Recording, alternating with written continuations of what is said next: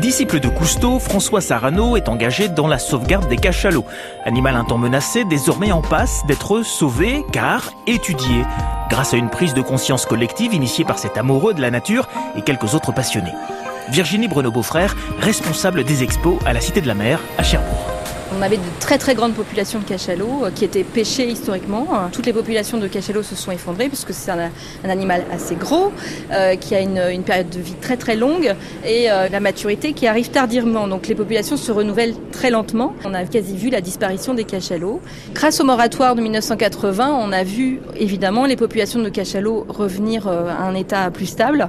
Et grâce à François Sarano, qu'on connaît bien ici, dont on voit des très très belles images, des images qui ont été tournées avec ses amis à la Cité de la Mer sur euh, des très grandes lames, très grands formats. On peut découvrir euh, ces mastodontes, les approcher, puisque François les a approchés et grâce à lui, nous aussi, au travers de l'exposition, nous pouvons les approcher, presque les toucher et découvrir évidemment une population très intéressante, c'est-à-dire qu'ils ont quasiment jamais été étudiés.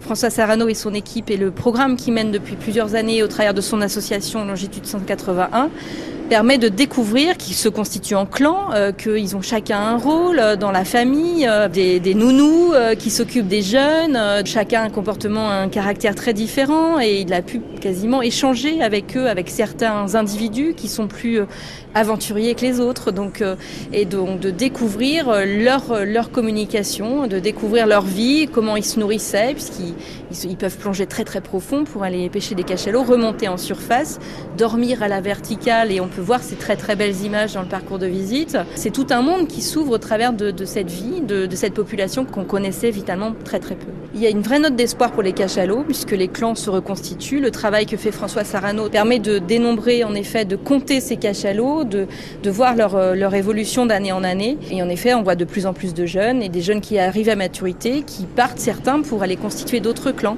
Donc petit à petit, ça prend quelques années, en effet, quelques dizaines d'années, mais on a un très très bon espoir sur cette espèce. Les images de ces populations de cachalots sont visibles à la Cité de la Mer à Cherbourg. Mon conseil, une plongée dans l'univers de l'océanographe François Sarano grâce à son ouvrage récent Réconcilier les hommes avec la vie sauvage.